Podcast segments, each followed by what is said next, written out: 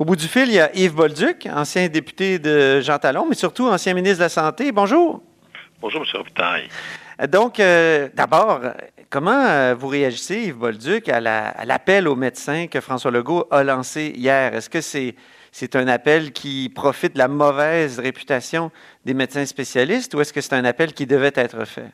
Ben, d'abord, c'est un appel qui est légitime de faire en sorte que chacun puisse apporter à la conjoncture actuelle. C'est-à-dire qu'il y a beaucoup de difficultés au niveau du réseau de la santé. Euh, par contre, moi, mon opinion, c'est qu'il faut vraiment utiliser les bonnes ressources aux bons endroits. Et puis là, je pense que nos spécialistes, à un moment donné, vont devoir revenir travailler à l'hôpital et on doit repartir les centres hospitaliers. Parce que ce que je vois dans ma pratique euh, de chaque jour, c'est qu'il y a eu beaucoup de délais. Et puis à un moment donné, ces délais-là, même si aujourd'hui on pense que ce sont des électifs, ça va devenir des urgences demain. Mm-hmm. Donc, il faut vraiment penser à revenir, à ramener nos spécialistes à l'intérieur des établissements que les radiologistes recommencent à, faire des techniques de radiologie et lisent des examens, de façon à ce qu'on puisse offrir un service à toute la population. Donc, ils n'ont pas d'affaires d'une certaine façon dans les CHSLD? Ben, c'est pas qu'ils n'ont pas d'affaires, c'est que oui, ils peuvent aider, mais ils n'ont pas la formation d'un préposé, ils n'ont pas la formation d'une infirmière, puis ils ne peuvent pas les remplacer, ils peuvent juste supporter comme tout le monde peut supporter euh, avec de l'aide, mais je pense qu'il y a des personnes qui sont plus euh, compétentes pour faire ce type de travail-là. Les autres, ils ont une compétence qui est très, extrêmement importante, c'est-à-dire donner des soins spécialisés. Ah oui. Euh, donc, euh, c'est peut-être pas, euh, c'est peut-être juste temporaire. C'est ce que vous voulez dire que c'est bah, une bonne chose temporairement il faut que ce soit temporairement parce qu'on voit déjà que depuis euh, à peu près six semaines, le, réseau a été mis euh, sur une pause. Ça, c'est correct parce que c'est ce qu'il fallait faire à ce moment-là. Sauf qu'une fois qu'on est sorti de la pause, il faut vraiment revenir à avoir des activités, tout en respectant les règles de distanciation, de lavage des mains et toutes les bonnes mesures qui doivent être prises pour éviter la transmission de la COVID-19 mais il faut repartir le système comme il faut repartir l'économie, puis de façon progressive. Je pense que le gouvernement a fait un excellent travail jusqu'à maintenant, puis il va continuer à le faire. Mhm. Sauf que là, il faut amener les ressources euh, aux bons endroits avec leur spécialité euh, pour que puisse euh, aider la population. quand vous regardez la conférence de presse de 13 heures, puis vous voyez la ministre de la Santé, McCann, j'imagine que vous vous projetez dans elle, vous vous mettez dans sa peau. Donc, c'est ça, vous mettez dans sa peau, j'imagine? Ah, absolument. Moi, j'ai géré la crise du H1N1, qui est une crise qui était moindre, mais à l'époque, c'était quand même une crise extrêmement importante. Parce qu'une fois qu'on est sorti de la crise, on regarde en arrière et on dit, mais c'était quand même mieux que ce qu'on pensait que ça allait être. Je pense que ça va être la même chose avec la, la COVID-19, mais la COVID-19 est beaucoup plus importante et avec beaucoup plus de conséquences. Mais quand vous commencez une crise, vous ne le savez pas.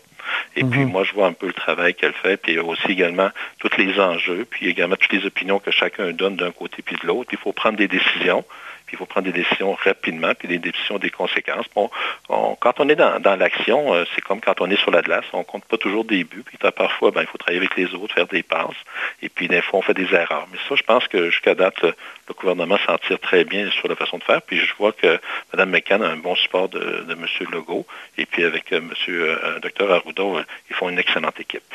Vous parlez de la crise du H1N1.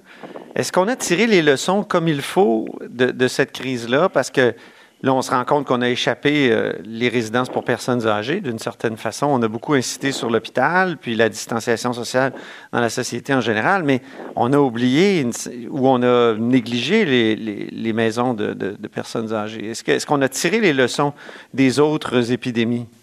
Ah, oui, on a tiré des leçons. La preuve, c'est la préparation qu'il y avait dans les centres hospitaliers ou sur euh, quelques semaines. Puis on a vu dans les derniers jours qu'il y avait une grande préparation qui avait été faite, tant au niveau des, euh, des, protections individuelles, l'organisation du travail, de mettre les activités électives en, suspens pour pouvoir justement se consacrer à, l'urgence. On a beaucoup, beaucoup appris. Puis je regarde, euh, docteur Arruda, et la façon dont tu as travaillé le dossier. Je pense qu'il y a eu une expertise qui a acquise lorsqu'on a fait la, gestion de la crise du H1N1. Mais mhm. dans toute crise, il y a toujours un angle mort que parfois on ne voit pas venir. Et cet angle mort-là, on s'est beaucoup occupé des soins aigus. On a préparé les établissements de santé à avoir plusieurs personnes qui pourraient rentrer en même temps. Donc, euh, la préparation a été excellente. Sauf qu'on a eu moins de cas. Ce qu'on n'a pas vu venir, c'est la question des CHSLD. Et dans l'épidémie actuelle, euh, qui est, une, pandémie au niveau euh, mondial, c'est que les gens ne voyaient pas la, forte transmission du virus. Donc, il y a eu des gens qui ont été malades, des gens qui ont été retirés du milieu du travail des équipes complètes, ce qu'on n'avait pas eu avec le H1N1. Mhm. Donc, l'expérience est différente. Euh, je dirais qu'on a toujours à apprendre d'une crise, et puis à chaque crise, il y a quelque chose de différent, puis quelque chose de nouveau qui fait qu'il faut, faut toujours remettre la main à la pâte. Mais je peux vous dire, on a appris, mais on n'apprend jamais assez. Est-ce que le gouvernement précédent a trop coupé en santé publique? Il y a certaines personnes qui disent ça, puis... Bon, moi, je pense que la santé publique, c'est important. Il y a eu des enjeux, des regroupements. Je ne veux pas me prononcer là-dessus parce que je ne veux pas non plus euh, faire le procès de, mes, prédécesseurs, mais je pense que, comme de fait, la santé publique a pris de l'importance. Puis, des pandémies comme on vit actuellement, ça fait longtemps que ça n'avait pas été vécu. Hein. si vous regardez vraiment, la dernière était en 18-19, qui était aussi grosse que ça, et les gens avaient oublié que ça pouvait arriver. Je pense que les gens, puis quand vous avez un incident qui se passe comme on a actuellement, il euh, ne faut pas oublier qu'il fallait apprendre du passé, mais il faut regarder aussi pour le futur, où il faut dire ça peut revenir dans le futur. Mais vous savez, quand on a fait la H1N1, ça avait quand même bien été. Puis il y a des gens qui nous avaient reproché justement d'avoir trop investi dans certains, certaines réserves. Ah oui? ça avait-tu la peine? à l'époque, il y, a eu des, il y a eu des critiques, mais il y a toujours des critiques. Il y a toujours des gens qui apportent des points de vue différents. Oui. Et puis euh, ça, il faut, faut, accepter ça, sauf qu'il faut bien se préparer et se dire oui, ça peut revenir. Et oui, maintenant, il faut investir beaucoup dans la santé publique. Cette crise aussi va servir à, peut-être développer des nouveaux vaccins, la recherche sur les vaccins, puis surtout ce qu'on a vu, c'était l'importance que tout le monde qui était concerné puisse mettre la main à la pâte. Les CHSLD, vous, quand vous étiez ministre, est-ce que c'était déjà un problème euh, aussi aigu, le problème de, d'employés? Hein? Il, y a toujours, il manque toujours d'employés. Euh, ben, l'enjeu n'était pas aussi grand à l'époque parce que euh, je pense qu'un élément qu'on a aujourd'hui, qu'on a vécu dans les dernières années, c'était le plein emploi. Il y avait beaucoup, beaucoup d'emplois. C'est que nos jeunes avaient des choix. Il y avait beaucoup de gens qui étaient revenus sur le marché du travail. Et puis, dans toutes les industries, c'était difficile de trouver des employés. Moi, à mon époque, il y avait quand même beaucoup de personnes qui étaient disponibles, puis il y avait des postes, des postes qui étaient occupés assez rapidement. Et puis, on n'avait pas cet enjeu-là. Je pense que c'est l'enjeu que les gens ne voient pas actuellement, mais c'est vraiment ça. C'est-à-dire déjà, depuis deux, trois ans, puis euh, dans les hôpitaux, euh, dans les cliniques privées, euh, dans le système en général, au niveau des CHSLD et des résidences privées, on avait une pénurie de main-d'œuvre. L'autre élément, ouais l'arrivée des résidences privées euh, de différents groupes a fait en sorte que cette main-d'œuvre-là avait plusieurs choix aussi au niveau du travail. Donc, euh, pour la quantité de personnes qui, étaient, qui habitaient des résidences privées, en CHSCD, on avait à peu près le même nombre, qui est autour de 37 à 38 000 personnes. Mais le fait d'avoir des résidences privées qui se sont créées, qui est bien pour les personnes âgées, a fait aussi qu'il y a eu une pénurie de main-d'œuvre qui était plus forte à cette période-ci qu'à l'époque où moi j'étais ministre de la Santé.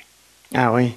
Est-ce quand vous regardez ça, Yves Bolduc, est-ce que vous dites Ah, quand j'étais là comme ministre, j'aurais dû faire telle, telle chose? Euh, non, y a des choses que vous auriez aimé faire? Parce que chaque ministre, euh, chaque ministre, au moment où, il, entre en poste, c'est des situations qui sont différentes. Moi, j'ai travaillé beaucoup pour, euh, justement, au niveau des CHSLD, être capable de sortir des gens qui étaient en CHSLD, qui n'auraient pas dû être, qui sont allés maintenant en résidence intermédiaire.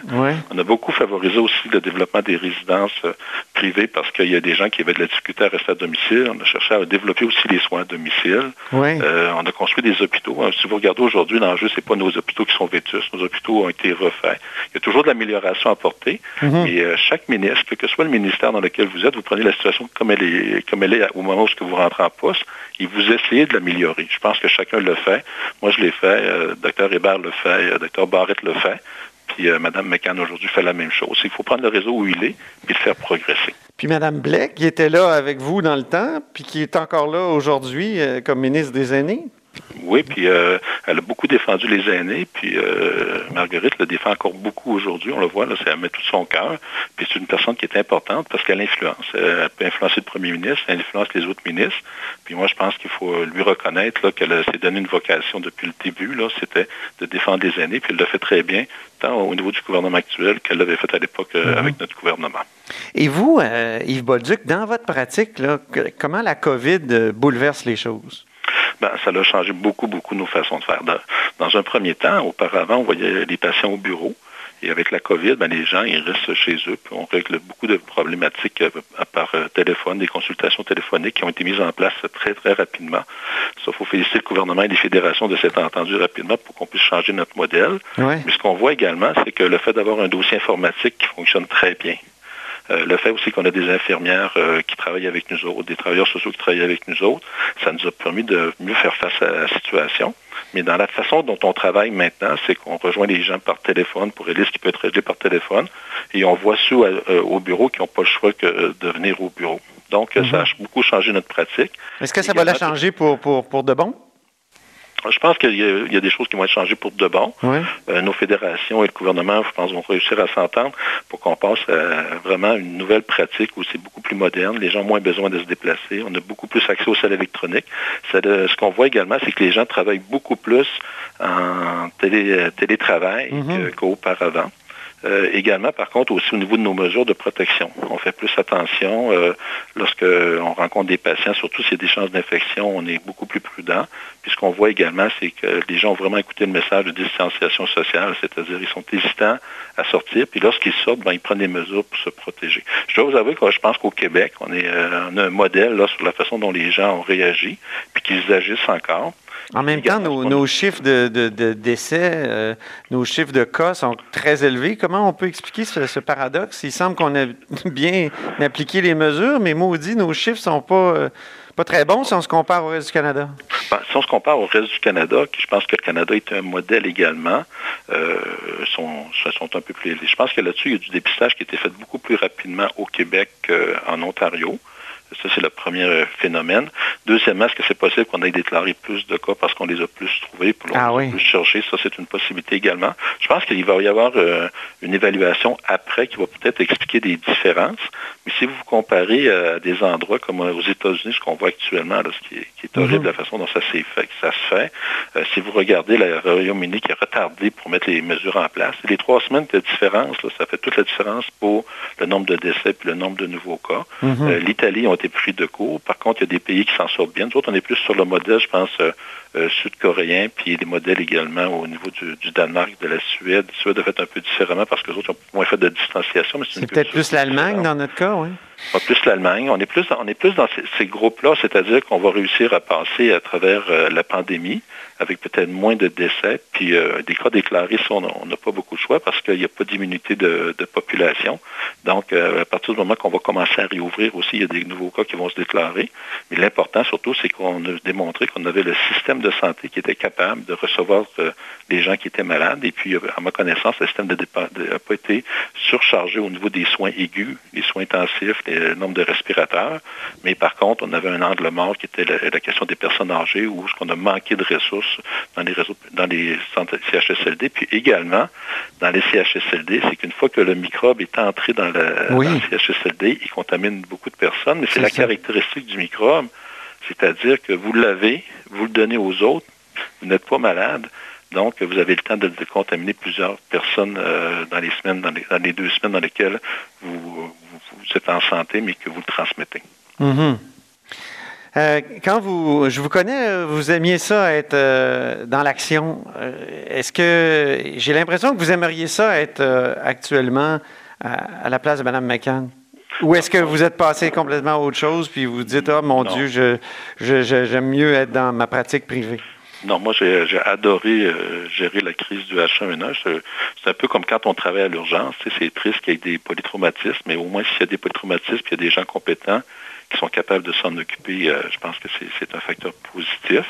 Et puis moi, j'admire le travail de Mme McCann, de M. Legault, parce que quand on est dans la crise, c'est pas évident il y a beaucoup d'enjeux, puis il faut prendre des décisions très rapidement, puis il faut savoir se revirer de bord, puis euh, changer de fois de, notre, façon de faire.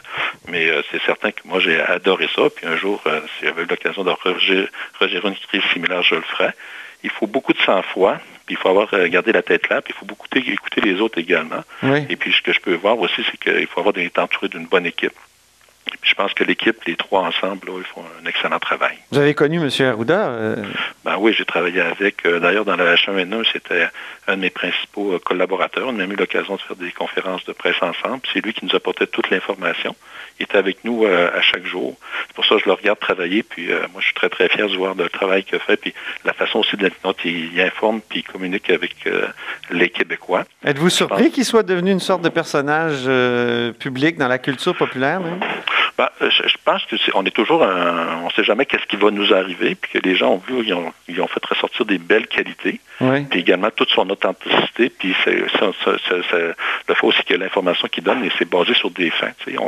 On n'est pas mhm. dans, on pense que, il, puis il apporte également des éléments. C'est quand il n'est pas sûr, il le dit, ils sont pas sûrs, puis il, nous fait progresser. Moi, je pense que euh, je suis pas surpris que la façon dont il travaille, mais pour ce qui s'agit de la question de devenir un genre de une genre de vedette, ben, je pense que c'est une occasion que lui a eue. Mais vous savez, quand il y a eu la crise du verre de l'or, les, gens qui sont ressortis, euh, vraiment qui ont ressorti beaucoup, là, il y avait des gens des communications, il y avait euh, euh, M. Bouchard qui, qui, est allé en avant. Je pense que c'est des beaux modèles dans la gestion de crise. Ce qu'il faut dire, c'est qu'il faut être fier. Notre fonction publique au Québec est excellente. On a démontré également que notre santé publique, malgré, comme vous avez dit, les coupures qu'il y avait eu, est, est excellente, mais surtout qu'on a un réseau de santé dans lequel chaque citoyen est couvert, puis chaque citoyen va recevoir et est en droit de recevoir les soins qui, sont nécessaires, contrairement à, d'autres pays où euh, euh, les gens n'en sont même pas, même plus sûrs d'être assurés. Mm-hmm. ben, merci beaucoup, Yves Bolduc, pour cette conversation. Ça me fait plaisir. Je suis très content de, vous reparler. Merci. Donc, c'était Yves Bolduc, qui est ancien député de Jean Talon, ancien ministre de la Santé, mais aussi de l'Éducation.